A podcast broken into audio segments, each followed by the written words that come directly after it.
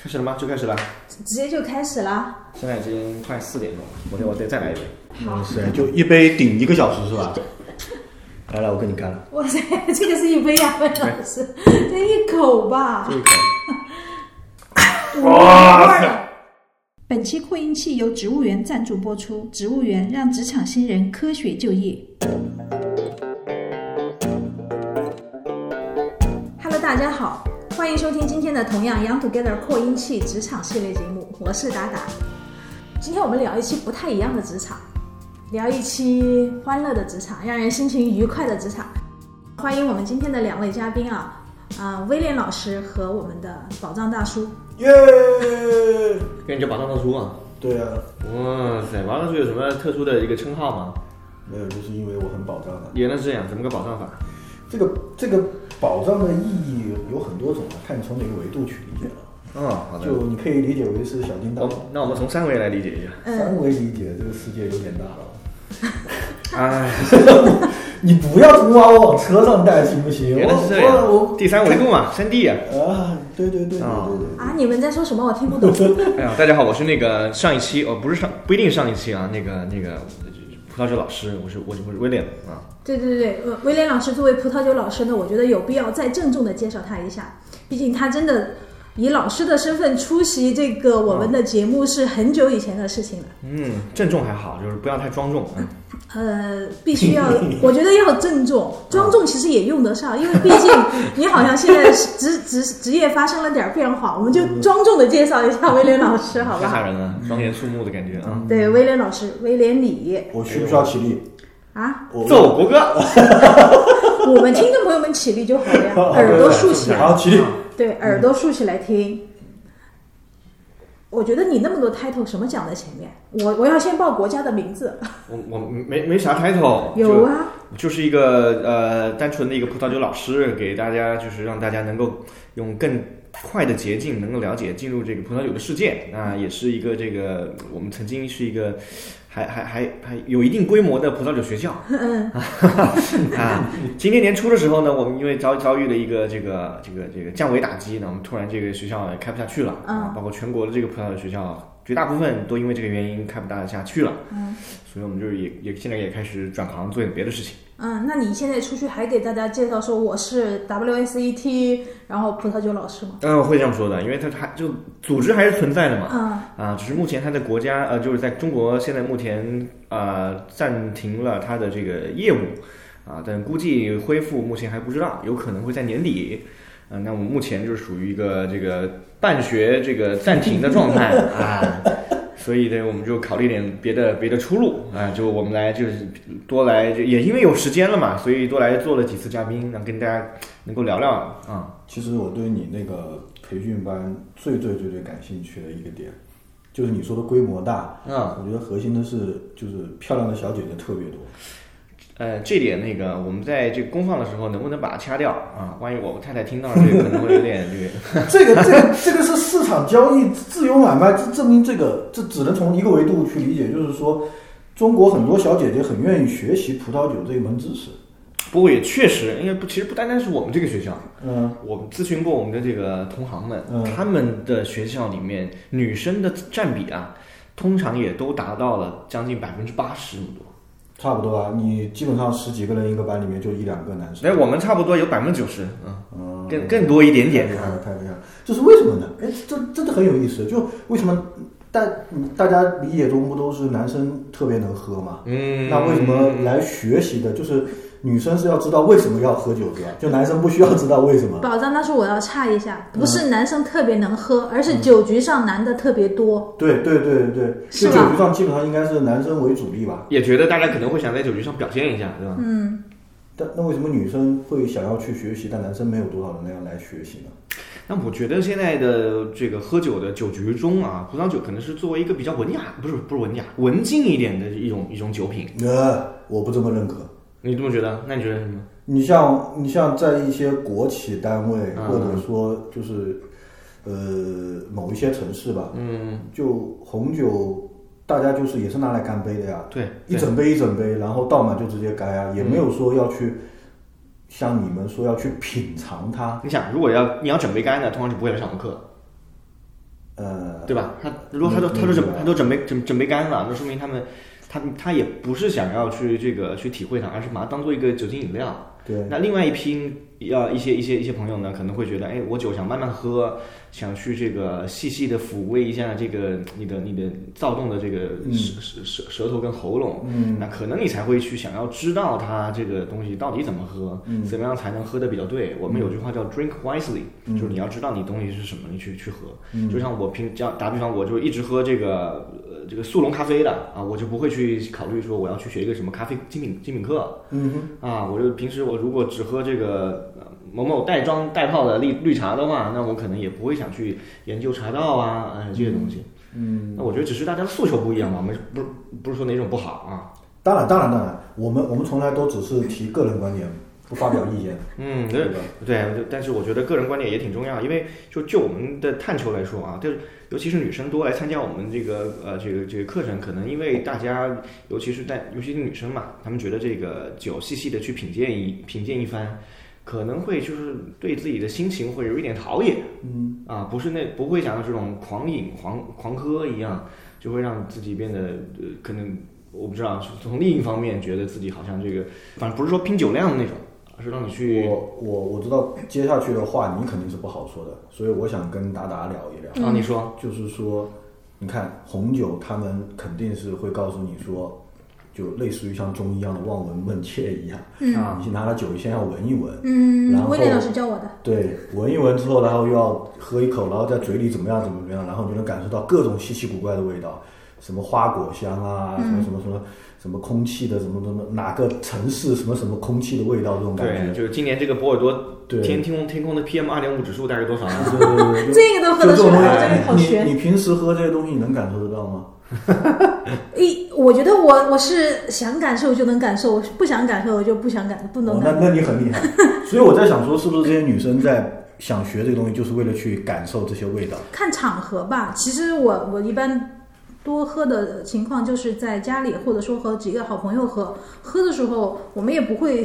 当然没有威廉老师这么专业，不会说一二三什么 PM 二点五、土壤啊、水分啊、降雨量啊，这个我们说不出来。啊，我扯但是了会一说下，哎，这个有一股什么的味道，嗯我们会后面会跟上一句这个，比方说像什么橡木桶的味道，或者说蜂蜜的味道，嗯嗯嗯或者说有时候会有一些玫瑰的花香味哎儿，还对是的怎么样？啊，有的酒还有什么这个嗯螺蛳粉的味道，哎，有也有闻得出来的。嗯啊，人家说还有什么臭臭的味道、嗯 cheese 的味道对，对对对对，哎我是有一次参加你的一个那个体验活动，我印象很深，你拿出了一个一个小盒子，然后里面有很多种味道的那个香味，让我们来认识嘛。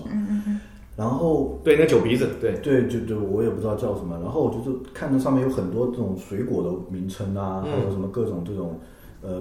我不知道什么怎么形容那些，就是可能是调味料的这种名称之类的嗯吧。然后我就发现一个很奇怪的问题，我去喝了葡萄酒之后，你告诉我这边有什么什么味道，我连那个味道本身是什么味道对对我对都对不知对道。，哦我就觉得这个味道啊，尤其尤其这这尤其这个刚刚那个器具啊，本来就是外国人做的，嗯很多味道都是不接地气的。嗯，对对比如对，说你说黑醋栗，什么玩意儿？谁会什 从小吃喝吃什么黑醋栗对吧？还有说还有什么马厩的味道对吧？谁每次现在就骑个马对吧？对，啊，所以我觉得很多情况下，你只要能够用你的呃表达能力把它给展现出来啊。隔壁家老奶奶做的这个，呃，臭豆腐的味道啊，什么炒毛豆的味道、啊，这些东西你能够感觉出来就可以了。但还有个人，还有一些朋友会问，你为什么要说这个东西，嗯，对吧？你说这个东西有什么意义对啊，对，啊？我为什么要说出它有什么什么什么味道？闻到就是会高级吗？会让这瓶酒高级吗？还是会让自己在那那那一刻发光？其实就后来我们想想啊，就比如说有的时候你去，比如说你去这个博物馆去看看，你不是你去画展去看画的时候，嗯，对吧？你凝视了画很久了。那其实画也在凝视你， 凝视完了之后，你会发现，哎，好像身边如果有人跟你一起在讨论讨论、聊一聊的话，你其实能够一起去就探究这个艺术艺术家的当时的创作的心境，探究他想表现的东西。其实你在社会中、你在人生中的话题，不就是那些呃有的没的的东西吗？啊，如果葡萄酒是一种你觉得你喜欢它喝喝它，那你当然愿意想去探究一下到底有什么，你也愿意跟也喜欢喝酒的人一起聊一聊，交流什么呢？首先最表象的东西就是它能够给你带来什么感觉，嗯然后你们可以再聊聊看这东西，呃，比如说。呃，刚刚说的那些啊，也没那么玄乎啊。比如说当年的大概什么天气气候如何造就了它，嗯，可能再说说看当时这个酒庄某某的庄那个当年的历史，它的一些这个历名人轶事，这其实就是一些就日常的一些，就相当于一个表现，一日常的一些故事，这是不是日常的交流的一些小小话题嘛？其实那也我不用能嗯把不能我能不能理解为就是，其实学你们这些东西，就是在学葡萄酒的语言，那差不多啊，对吧？就怎像么你样去描述葡萄酒的对原因本？为保证大叔这个说的挺好。因为因为我我在想这件事情，我很坦诚的，嗯，和我以前一起喝过红酒的人，很抱歉的说一句。我每次都在装逼的说你们的红酒很好喝， 因为我根本就不知道什么叫好喝和不好喝。嗯，我我我在细想啊，就是比如说朋友酒桌上开了一瓶酒，然后跟我说这个红酒怎么样怎么样怎么样。呃第一，我我第一反应就是这个价格，嗯，是不是能够体现出他说的这个很牛逼的这个感觉，是吧？嗯。第二个，我我我就看我自己喜不喜欢喝了，嗯。但是最终你出于任何的这酒桌上的面子，你都会说一句好喝嘛。嗯、那我可能会说，哎，这个酒真的很特别哟，哎，是不错耶，是不错，不错，不错。就我我的语言就描述能力就仅此而已了，嗯。我可能没有更多的语言去描述说这杯酒怎么样怎么样好，嗯或者你，那你比如说你给我一瓶可乐，我就能描述出来一点，是吧？我说这个可乐，哎，我跟你说，这个瓶装的可乐确实就是要比易拉罐的可乐好喝。保证大叔是对葡萄酒不熟悉，我觉得就是酒的语言不懂，嗯，差不多。其实任何的不，你平时的日常生活中的爱好、兴趣，嗯你只要感觉啊，身边好像有人能够聊到一些，好像你只有这个小圈子里才能够聊到的一些话题、关键词、术语，嗯，你就会觉得我跟他是有共鸣的，嗯啊，我跟他是有内内心的沟通的。任何其实都是啊，比如说你可能不，呃，打比方你在聊好莱坞的电影的时候，你说到某某某某导演，对，哎，对吧？他的作品怎么怎么怎么样？就那像就像某个酿酒师一样，哎，就像我们这种美国酿酒师，他干了什么事情？他是谁谁儿子？他跟谁结婚了？土地怎么个分配好？然后怎么去种种了？其实一样的事情，嗯啊，只是它是一个非常小众的一件事情，所以尤其大家还把它就跟某一就有一些葡萄，因为很多葡萄酒它价格确实比较高，所以会跟一些奢侈品啊，会跟炫会跟炫富啊，哎这些挂挂上钩，嗯，其实也也没有那么玄妙，对吧？其实就是一种爱好而已，但当然不排除有一些。情况的大人的需求不一样啊，也想把他这个把自己感觉能够提升自己的生活品味、逼格之类的。那我觉得这个首首首先这是一个封建游人的事情。嗯啊，你看你看看自己的这个，你你想把葡萄酒啊这个这个觉得是一种日常爱好，还是说一个炫耀的工具？嗯，对吧？我当然也见过一些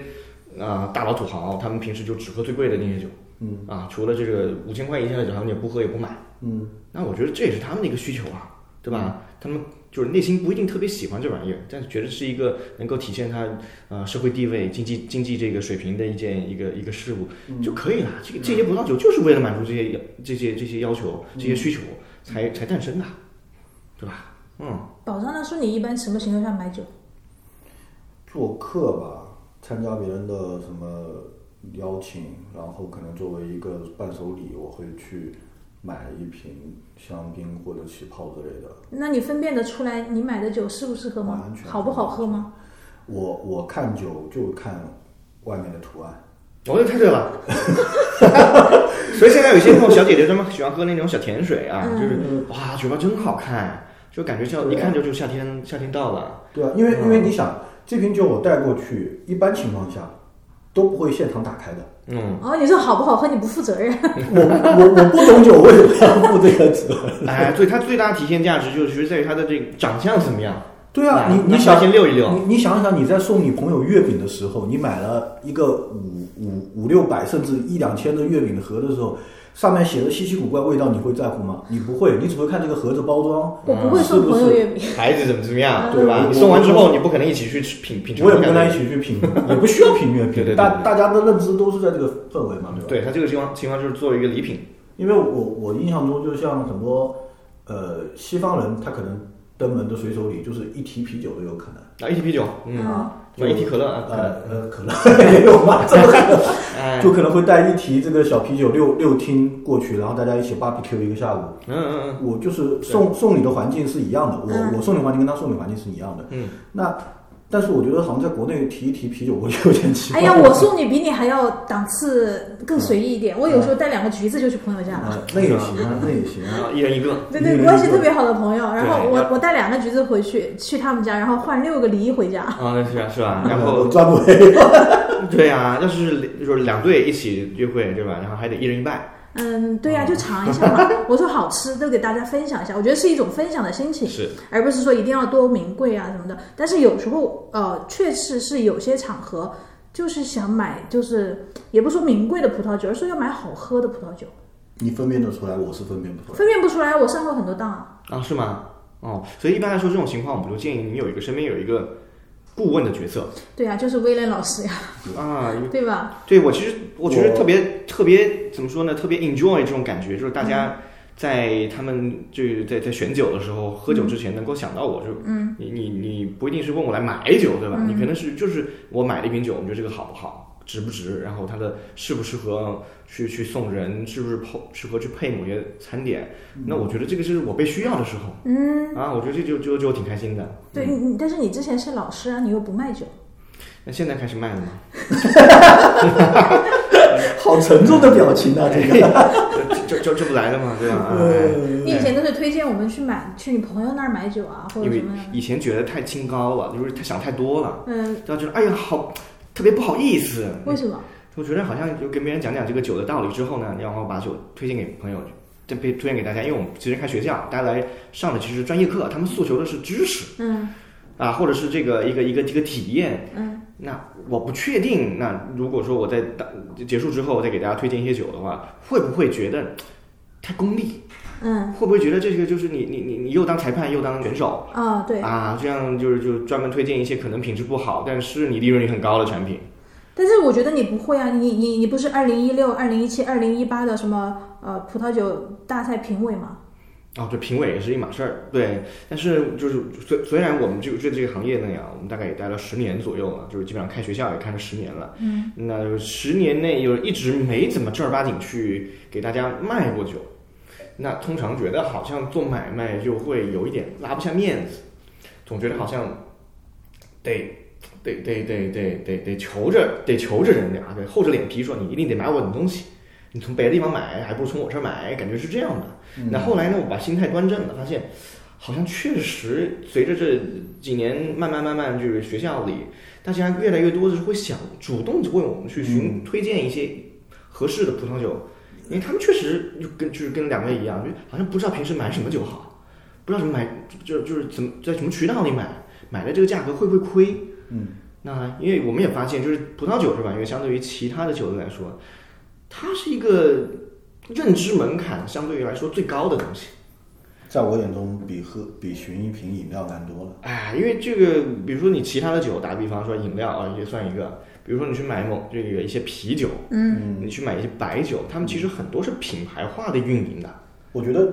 就是他们的选择跟着价格走是不会走太大的弯哎路，对的，对的，的，是吧？就就是不可能。比如说我一个茅茅台王子酒嗯，卖了个三千块钱，对啊，我去冒充这个飞天茅台，你只要有一定的认知，你就不会这样。对对对对，但是在葡萄酒行业呢，其实最近这这些年已经好很多了。嗯曾经，尤其五年前、十年前，嗯，大家会看到一些那种瓶子特别重的、厚的，嗯然后底巨深的，嗯，然后上面还有金属标，看着特别牛逼的那种酒，嗯，我记得有有有。对吧？然后那个瓶，其实瓶子比比里面的酒贵多 了。嗯，我朋友还送给过我，他们家搬家的时候，他说这些，哎，你你有看上的吗？他们酒架上，你有看上的吗？我就指着那个最大瓶的那个，啊 我就要就要大的。哎，你看，其实其实也没打开喝过，对，其就是实外形还是一样嘛，就外形包装还是很重要的。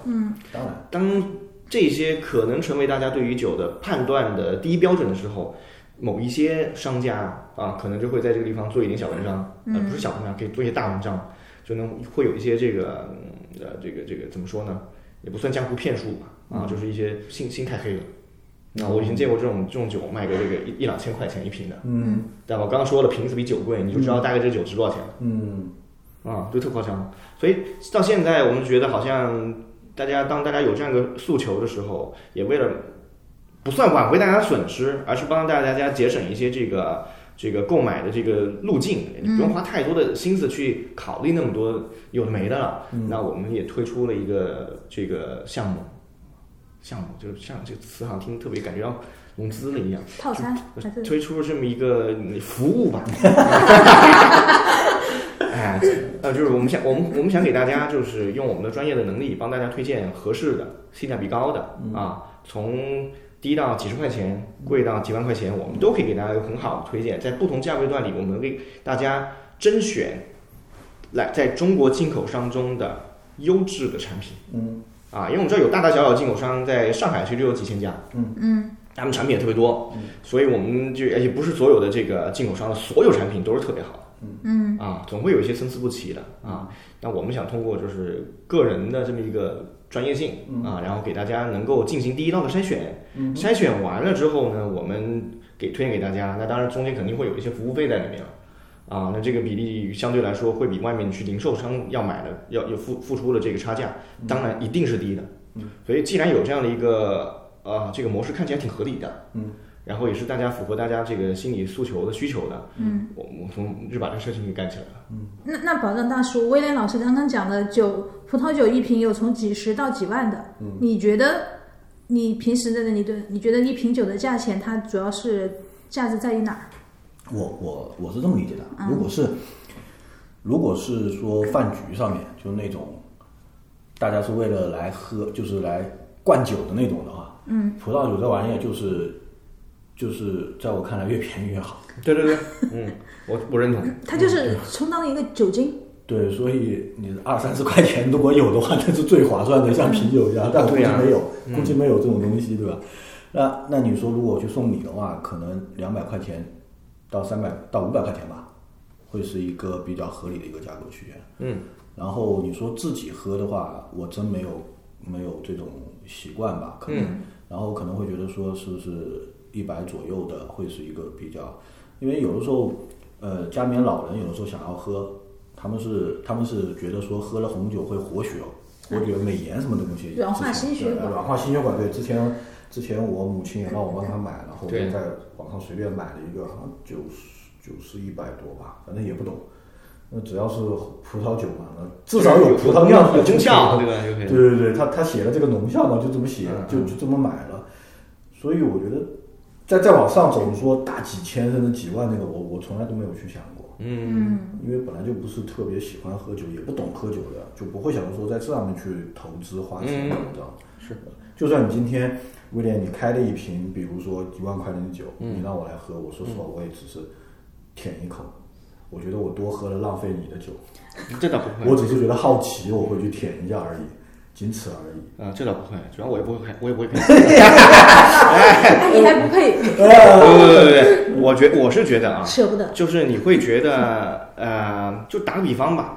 你有一幅特别好的张大千的画嗯哼，啊，还真迹，对吧嗯？那你给普通的朋友过来欣赏说，啊，你拿好，这就这挺好看的，嗯。然后，但是如果你能够找一些懂行的朋友来看的话，你会觉得更满足。就是要懂你们语言的。哎，就是这样嘛，对吧？他能够说出他的他的他的他的笔触是从是是怎么样的吸引力法，他表现的意境是怎么怎么样的，其实跟就就是一种欣赏的那种雅玩一样的，酒也是这种东西，它不单它只是它是它是通过嘴巴来感受的，嗯啊，像艺术品通过眼睛。啊，然后一些东一些其他的小小玩意儿，手手办，可能你再再通过一下你的触觉啊，感觉更加清楚。就和你们女生的包包是一样。哎呀，对吧？很多我人心们里我面们的包包，呃，对，我对们的吧包包功能性其实没那么强，功能性就是看大家喜不喜欢，是不是这一季的潮流？呃对对，啊，酒也是这样的。然后你有，我也要有，我那件衣服好像也配那个包包。就是所谓的识货。嗯，这个识货也是一种语言，就是你懂不懂这个货，这这个物物类的这种语言对对对体系，大家能不能交流下去？因因为人家说的嘛，就为什么有人说就是那种以貌取人，就是我觉得在酒的场合也是，你对着一瓶酒，你你其实我觉得有点悬啊，我自己觉得有一点装，但是我有时候还蛮享受这种装的，就是比方说今天去吃个西餐，我就说要配个什么酒，如果我那个我点的餐会有一些味道比较重的，我可能就会点一些清爽一点的酒。嗯，然后我会，呃，我如果身边的朋友不会懂啊，我会稍微介绍一下，我说为什么选这款酒。当然，这个都是威廉老师传授给我的。嗯 对，我会说这个清爽的口感配，我们可以尝试一下。嗯我不保证说一定好，但是呃，也不要喝那些甜甜腻腻的饮料了嘛，嗯，对吧？你是不是发现，就是因为葡萄酒类型实在太多了。对对对，我就觉得有时候，哎，我对有吧还是分辨不出来。它不像其他像洋酒、像白酒、像啤酒，它都是有品牌。嗯，你一般说你要喝我我要喝我要喝青岛青岛啤酒，喝百威啤酒，对，还是我喝二锅头、我喝江小茅台白、喝江小白，嗯，对吧？我还是喝这个呃别别的一些别别的一些饮料，就是都有牌子的。但葡萄酒能够讲出牌子来有多少？很少。那是不是因为葡萄酒的门槛太低了？葡萄酒门槛，让我想想看啊，怎么说呢？嗯、为什么会有这么多牌子、这么多系列、这么多乱七八糟的这个定位？因为它的差异不是品牌能够带带来的，像其他的，比如说品牌能够带来一种味道，对吧？茅台你就觉得啊，这种酱香型大家都听得懂，对吧？就是完全不喝酒的听得懂，冒酱香型什么味道、啊？青岛啤酒什么感觉？就是你还有然后那个那个那个百威什么感觉？百威我记得应该更浓一点点啊，然后青岛可能更更加清清爽，类似这样的，起码能够知道有一个品牌的认知，它的风味表现是一样的。你喝惯了就会喝这个，但是葡萄酒呢？哇塞，它每一个地方有不同的品种，每一个品种可以种在不同的地方，它是有那种可以排可以排列组合的那对种对，对对，所以它会特别特别多的类型嗯啊啊，然后所以会导致了大家对它的认知，觉得你要花很多时间去了解它。那会不会像咖啡？咖啡其实我觉得它更好更容易理解，因为没有，我上次上次我们认识一个做咖啡的，他也是跟我说，咖啡的口味能够品尝出的有三千多种。对，妈呀！然后我第一反应就是，哎，好像上次威廉老师说的红酒也是有个大几千种的口味，我说这些人怎么做到的这些味道其实都是化学分子有这么多，嗯，啊，你不就可以这样对聊聊对理对解？对对对对。但是比如说有一些一堆的化学分子在一起，你闻出这个味道来，可能就只有某一种味道是觉得你比较明显的。嗯啊，那理论上有这么多啊，但是你实际能闻出多少种呢，是另外一码事。嗯，但我觉得咖啡比酒容易让你去去去去接受、去理解。首先，第一，咖啡是几乎不分年龄段，嗯几乎啊，就是特别小当然不建议喝了啊，然后是对它就敏感的体质当然不建议喝，但是比酒是更更更加受众性更广，嗯酒精是另外一个，而且是管控更严格的东西。对对对对对对。而且喝咖啡的时间段，你其实会比酒啊更时间更长。你白天喝咖啡，晚上喝酒，通常是这样的。嗯，而且你喝咖啡的话，你的付出的代价，就是你付出的钱会比这个酒要小得多，你的试错的可能性会更多一点。嗯，比如说你买杯咖啡，你十几块到四五十块，差不多了，你就可以爽个一两小时或者怎么样。嗯，但葡萄酒，你可能通常来说，你买一杯，如果你去餐厅里买的话，可能也要大几十块钱，大家一看啪喝完了。但通常来说，你如果你不是在餐厅里喝，因为说在餐厅里喝酒的话，你还要一定要吃，你你肯定得吃饭的，你光喝酒，嗯，你除非去专门的葡萄酒吧，那葡萄酒吧的酒呢，可能就稍微更贵一点了，嗯，然后你单如果你单品买的话，也就可能几百块钱，对吧？这么说起来，我我突然想起来说，我为什么不会想着去喝一下葡萄酒，是因为那一瓶酒如果打开了，我根本就喝不完，对呀、哦很多朋友说你打开之后，通常这个味道，如果万一你不是特别喜欢，或也者不能放。不大喜欢这个味道啊，因为这种味道是属于葡萄酒味道，是需要你培养的。很多人觉得葡萄酒酸酸涩涩的，是他一期望中根本不应该有的这种状态。第一次喝酒啊，嗯，他觉得葡萄酒，你看葡萄加酒可能会有点甜，对啊，酸葡萄谁要吃？哎呀，是吧？所以我，吃不到的才说酸。哎，所以就所以确实刚刚这个问题，那我也我也建议大家，如果你刚开始喝酒，从来没喝过葡萄酒，你可以先从甜葡萄酒开始喝起。嗯哼，你会觉得你更容易接受它，因为它更偏向于饮料。嗯，慢慢你会让自己的甜的适就是适口感会慢慢再降低，再去喝一些干型的酒。嗯，那刚刚讲到刚刚刚才那个，那如果说一瓶酒喝不掉怎么办？嗯，那我觉得你最好要得有个朋友，得有个朋友，是 吧？如就果你啊不能一个人喝闷酒。啊，就是如果你比较寂寞啊，然后又没有朋友的话，那你我也觉得我也不建议去喝葡萄酒啊，葡萄酒一瓶七百还是五百？一瓶七百五十毫升七百五十毫升啊，通常是这样的啊。但是有一些，但是我有一些朋友是可以一天一次性自己一瓶喝掉的。嗯，但这也属于少数，但这量也不小了，所以我们不建议就是一个人就一天自己一次性把一瓶酒喝了。我有一个朋友就是这样子啊，，有有有，因为他买买葡萄酒，他就是呃几箱几箱的买，嗯他呃前去年还比较厉害，一天可以喝两瓶，哦，那才厉害。现在有点省了，就一现在就是一天一瓶，觉得有点不太健康了吧？对啊，因为一般来说我们就有有有一个保守的数字嗯啊，就数啊，WHO 就是世界卫生组织，他们之前公布了一个数数据，就是通常来说三个男人分一瓶酒，四个女人分一瓶葡萄酒，嗯是一个比较合理，对身体没有太多损害嗯的一个量，嗯，但是这个数字很保守啊。嗯通常如果你要喝的话，就一定会超这个量。对，嗯，没有我我刚刚在回忆一件事情，一听可乐是三百三十毫升，你一个人喝还不够，二点五听可乐嗯，是搞不定的，的酒对吧？你自己喝可乐好像都喝不了那么多对吧？对。啊，因为可乐太甜了嘛。那除非是什么，就是你大运动完了之后，嗯夏天特别热，你干两听一口气干得掉的。应该补水的对，啊。运动完了不要喝酒，朋友们啊，呃，运动完喝酒会怎么样？会就加速这个血液这个循环，加速酒就是酒精的吸收嘛。但是我觉得跟你在接触之中，我得到的一个信息是最妙最妙的，就是上次你做那个活动，就是喝什么酒配什么食物。配什么味道的食物？嗯对对对，我觉得那个特别有趣，因为你那天拿的好像是有葡萄酒，还有起泡，还有什么？有各种味道，红红、干红、干白、啊、对对对甜酒、对气泡酒、贵腐酒、对桃红酒都 有。因为因为我觉得那个是超出我的认知的。然后就是喝一口酒，它让我尝一种食物，它能够瞬间在你味蕾里面发生很明确的差异化，就是化化学变化。特别强烈。就很酸的东西，喝它那口酒你就觉得不酸了。那那那威廉老师刚才说的这几种酒，你最喜欢？你排名的话，你是哪哪哪款酒没排在有最就上面？只要是甜的都 OK，就贵贵腐对吧？啊，就只要是甜的就行。贵腐是比较偏甜的酒吧？不是特别甜嗯，嗯所对以，我我有时候就受不了，啊，我是觉得吧？太甜。对，所以说我们会推荐大家一些，如果你从来没喝过酒的话，推荐一些这个入门酒，嗯你就先用它来去校校对校准自己的口感嗯啊。比如说我推荐你一瓶这个这个像达杠就贵腐酒，嗯然后给达达，达达说，哎，我这个酒太甜了，太好了，那你就可以知道大概自己喜欢喝一点干一点的酒了。嗯那么我就可能推荐你一款大概啊、半甜的一款雷司令嗯啊。如果你觉得这款酒还太甜了，那我们慢慢可以再喝一点半干的，甚至是干型的葡萄酒。嗯，那如果觉得哎喝完之后觉得嗯差不多甜度到位了，但是这款酒太淡了，那我们就再在这个浓淡我们再调整一下，你可以再喝一些稍微浓一点的过橡木桶的，比如说嗯这个浓一点的过橡木桶的霞多丽，喝喝看，类似这样的。但观众朋友如果听不懂没有关系，嗯对吧？这就是我们这种，你把这种复杂专业的事情交给我们，然 后，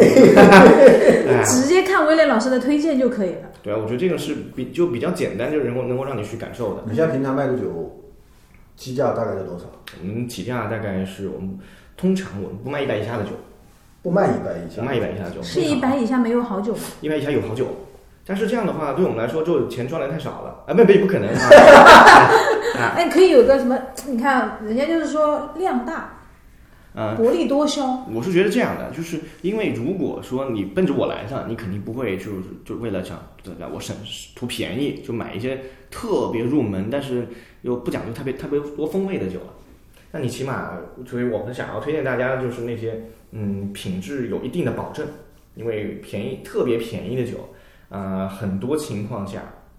我们没法保证它今年的葡萄酒的产出的风格，包括品质跟明年是一样的，他们会有这个比较不稳定的状态、啊。可哦，能我这一瓶喝了好了，可能同一批下一个批次就不一定好了嗯啊。当然了，呃，这这这只是有一定的概率，但它是概率会比呃我们觉得是一百以上的要要大很多。哦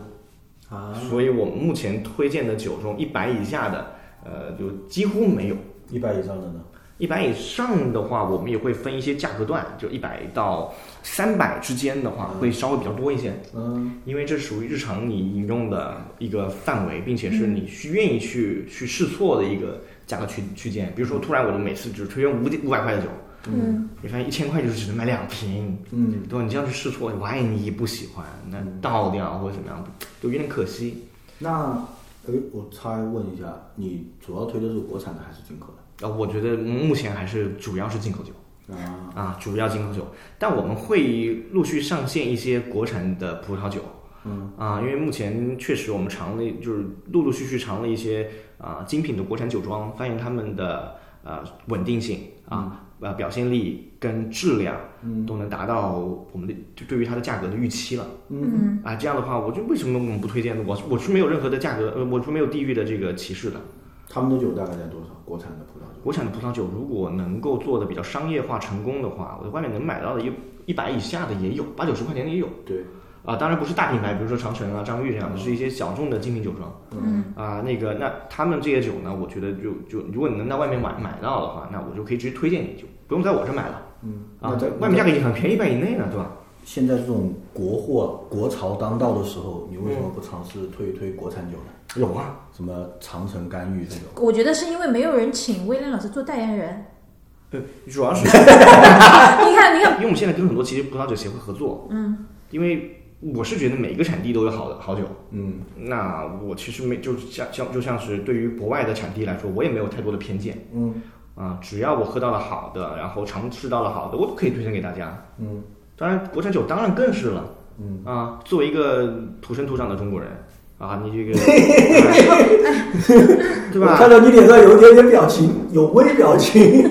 就是我的个人经历是这样的，就是我曾经在一家中国酒庄还工作过一段时间嗯嗯，啊，然后我们当时还定制了一款酒，嗯然后呃，就陆陆续续也会在一些这个私域的渠道进行销售。嗯嗯大家反馈来说，对其中一款酒，这个这个反馈是特别好的。嗯每年我们会大概卖掉几百箱这样的酒，嗯，但是我们没有把它做到公开的台面上来，因为我觉得还没有准备好。你们就是懂酒的这个圈子，包括像达达，你们平时会想过去买一瓶国产的酒去分享？有，有有有，因为我觉得葡萄酒，呃，像威廉老师说的，我以前不专业就觉得可能说想买什么，听大家说什么，比方美国的酒啊，波尔多的酒啊，或者说智利的酒或者澳洲的酒，但是后来我发现，其实真的就是跟跟酿造技术或者说葡萄品种这些。好像更有关系一些，到底是产地是哪儿的？只能说波尔多可能那个大区整体出好酒的几率更高一些。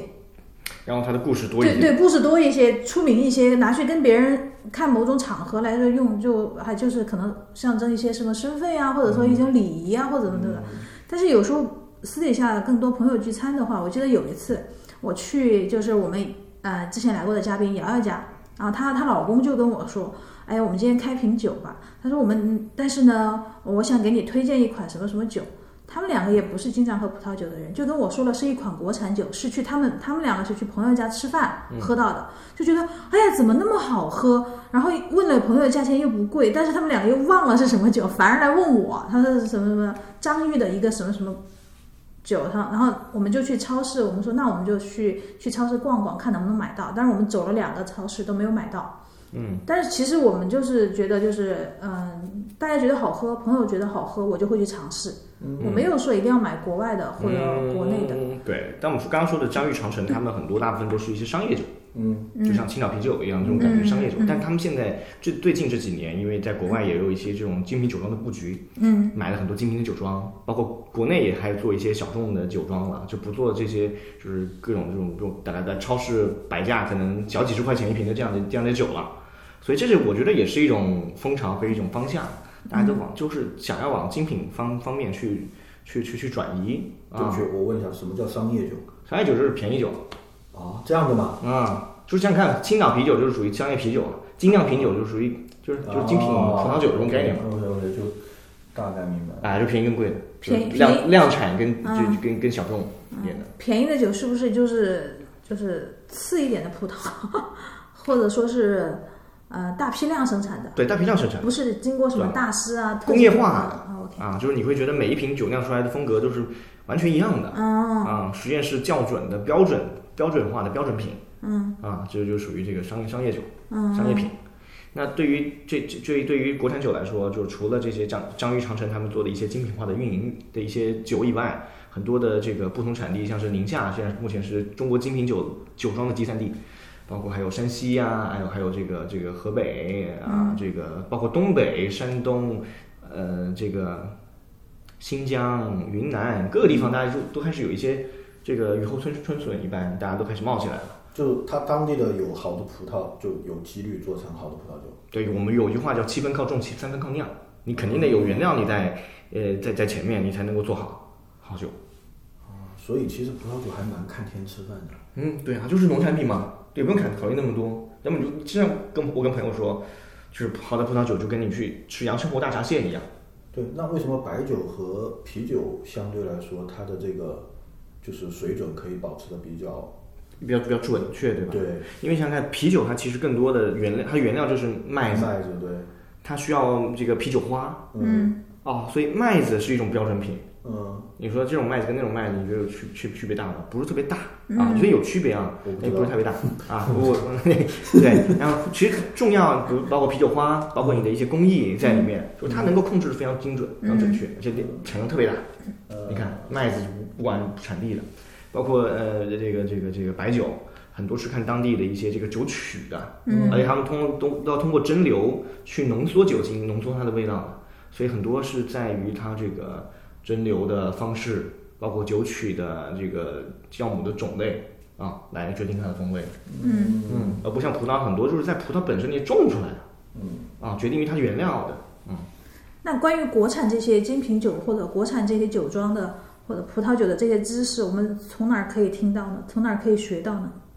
我觉得这个知识呢，目前在国内的酒庄的知识都还不是特别的成系统。嗯，我觉得你还多喝，还是多喝。哎，就像我们每周五晚上会在我们办公室的吧台会做一些这个试饮会，就会邀请大家呃过来，就是这是很便宜啊，就基本上都是一百多块钱一个人的价格，大家来喝这个好几款酒，嗯，你就通过自己自己的感受，就不用通过就比如说网上光靠看文字、看视频，你是体会不到的，葡萄酒是靠喝的。那线下的话，之前因为疫情不是这样办，就是很受影响嘛，而且你就是场地的人数容纳有限呀、啊对啊你会考虑办线上这种品酒会吗？我不考虑，嗯，因为这样的话会特别的直播喝酒，假。 像在演一样，是不对，哦是？所以其实直播喝酒在很多直播平台是被禁、被禁止的，因为你不能够保证你来参加的人看到你的人是不是成年人。嗯，只要你未成年人的话，我觉得这个就就太太太不好了。嗯，犯法的，我们这儿不做。然后因为你来线下的话，我们很好控制。啊，你是你如果是一个未成年人啊，那我们就会禁止你进入。嗯，包括你来的话，你能够很好的体会到生动的感受，就是你能够实实在在的碰到它。而不是说光看看一个视频你就能感受到，不可能的，我觉得这不靠谱。所以所以你现在基本上就是课程那一块要转线转成这种副业了。对，课程我们会作为一些这个副为副业啊，或做多做一些这种线下的品鉴会，其实让大家能够以更更轻便的成本去体验到葡萄酒，而不是把东西充当做一个好像我买一瓶得思考良久，嗯而是你花一个可能一瓶便宜酒一百多块钱的价格，你过来去喝个五六七八款酒，你这样的体会，那而且还有我我跟大家来讲解一下，那不岂不是更有这个这个这个这个意义嘛，对吧？又学到了知识，又喝到了酒，对嗯还尝到了一些新奇的口感。其实对于没有喝过的酒的来说，我每一次威廉老师给我新酒的时候，我就觉得我就怀抱着特别大的好奇心，因为我就是一个盲品的那种嗯状态，我不知道它是什么风味，对对对对就像开了一个宝箱一样。对啊，就我就很啊，我就很期待我今天喝到的酒又是什么样，因为每次威廉老师都都会有点那种考我们的那个样子， 说哎，你们先尝尝，感觉怎么样啊嗯你们感觉怎么样？什么风味儿？你闻到了什么味道？我想喝喝考试。对，其实挺有探索欲的，对啊，嗯，就是基本上，呃，就像就是刚刚说的挺对的，就像开盲盒一样，对，对吧？你跟着这种不知道你喝的下一杯是什么，是对吧？有因为那个反正那些牌子都不认识，绝大部分对我们都不认识。嗯嗯嗯嗯，你对啊，看就是给你看了你也不知道是什么，对吧？对，说得出来的牌子，我就只记得一个，就是最出名的那个，两个字的那个，啊你，比知如道拉什菲么吗？奔赴，嗯对，拉菲奔赴，啊，对吧？就这两大就是两两大 IP 在国内，对，目前其他的都不知道了。那但他们酒真的有那么好吗？但我觉得他们的就是，如果你能叫出名字的话，最重要的原因应该是品牌品牌化的运营做的特别好，嗯，对吧？然后还是因为他们稀有，所以好。不是，是他们名气大，我觉得他们有点像个像一个流通货那种感觉了。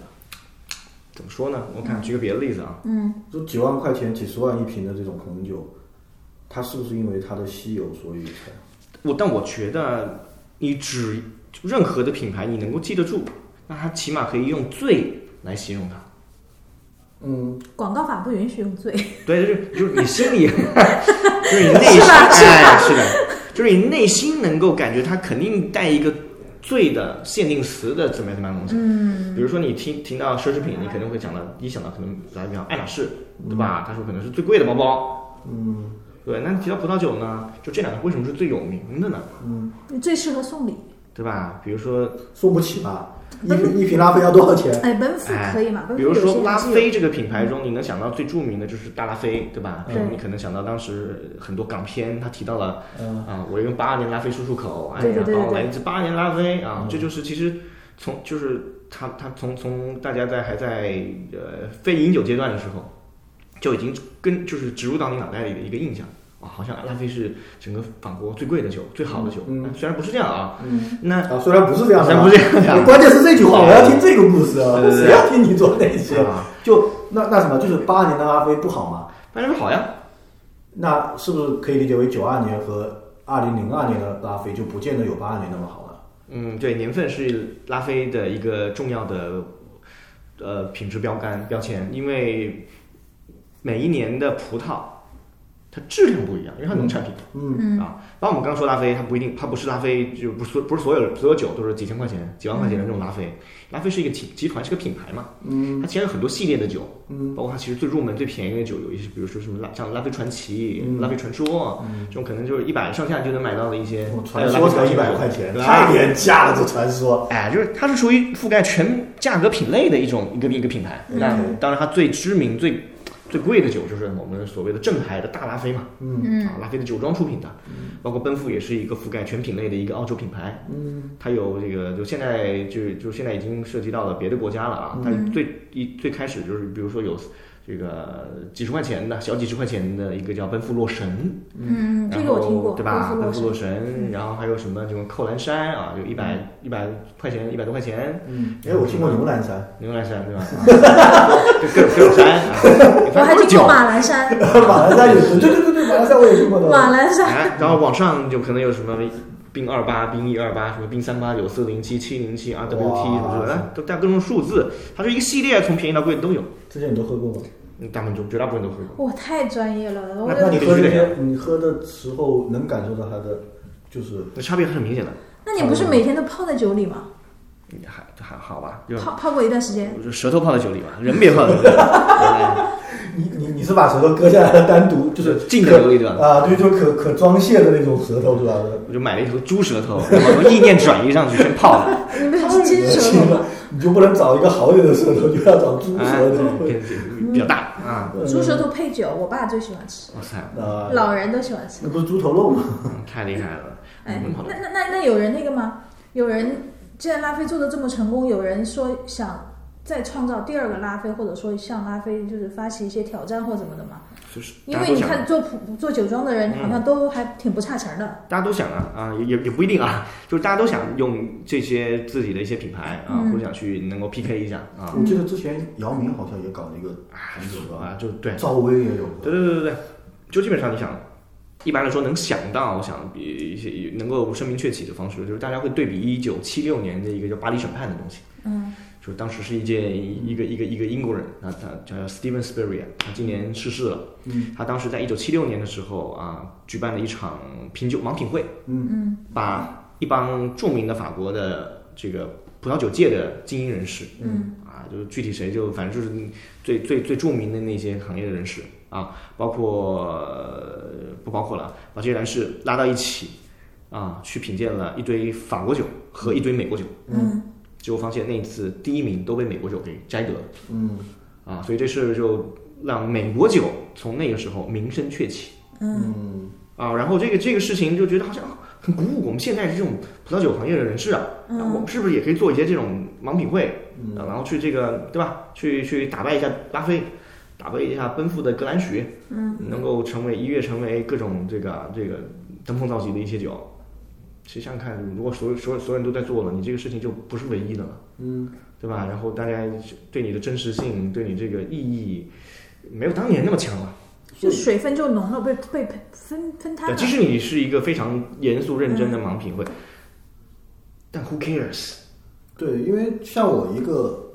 红酒的小白，你想啊，我我的心心理活动是很直接的，就是红酒这么多种，我根本就分不清。嗯那我也没有说对红酒有爱好到哪里去，我也没有想要尝试说，像你刚刚说的一样，我我每花一段时间我去品尝每个酒，对然啊啊后对要入个门呐、或者怎么着。没有这个欲望，然后就酒好像对我，就红酒对我来说是一个很复杂的事情。是的，那品牌多，品牌是很重要的。然后那个标又多，嗯然后呢那个口味又多，嗯然后最关键的是它里面涉及到的味道还那么多，嗯还有那么多味道是我根本就不知道的味道。嗯对吧？所以我就觉得这是一个很复杂的事情，我为什么要花钱去找一件这么很复杂的事情来做 呢？对对啊他给他，他为了老师保障当初给自己不去上你的 课，找到了一个理由，哎，说了半天 这个。反 反正课也不上了，自己去哎，对是吧的？是的。其实我觉得大家诉求很简单，就是你觉得我想要不同适合不同的场合，那最重要就是我别人也能够大概能够有点共鸣。最考共鸣的东西就是、对啊就是品牌嘛。对啊，然后如果这个品牌里有不同价格段、不同味道都有目，标是吗？对吧？我就可以对标出不同的这种风味、不同的这个价值了，嗯，就 OK 了。对啊。那假如我什么都不想去了解，我就酒就是我的工具。我跟不同人去喝酒，然后我刚刚初出茅庐，我想喝点酒，对吧？我喝个拉菲传奇一百多块钱的酒，拉菲传说可以了。嗯那慢慢你逛上升，不同价位段，你还一直喝拉菲都可以，你这辈子喝拉菲都行，嗯对吧？你喝到将来你就是财务自由了，你天天喝拉菲都行，大拉菲都可以啊。嗯，所以这就是大品牌成功的概念，就是像刚刚我说那个，你现在在做一些品牌跟拉菲去盲品，你要打败它，那可能第一这是一个葡萄酒是主观的，就说明这些品鉴的人觉得啊，这个当时你的品牌当时质量高过了拉菲，嗯，那你还另外的东西你打不过拉菲啊，就是品牌啊，对，对吧？你根本没有没有品牌力啊，就是你只是品牌，你只你只是当时的质量打败它，只是当时的质量打败它，有什么用？我觉得还是很重要。酒这个玩意儿没有绝对的，就是判定的，对，就没有觉得，就是即使说就是品很主观对你即使说品质高，也对都是当时主观的一个判断。嗯对。然后只是因为他身上有那些头衔，所以嗯大家就是说这个人说的话，我们觉得 OK。对对对对，葡萄酒中没有绝对值，有绝对值就只有价格，那价格就是绝对值，那风味品质这个绝对值嗯不存在。但是我觉得我认识了你之后，我其实喝葡萄酒和买葡萄酒的频率已经上升到了我史无前例的最高。是吧？也就是说，我对们啊哎，我们被隐形的安利了，没有你是啊你被 为隐形的安利了，我我其实买， 就尽管我刚刚说那句话，但我总共也就买了大概三三三四次吧。但是哎不我止确实是买了。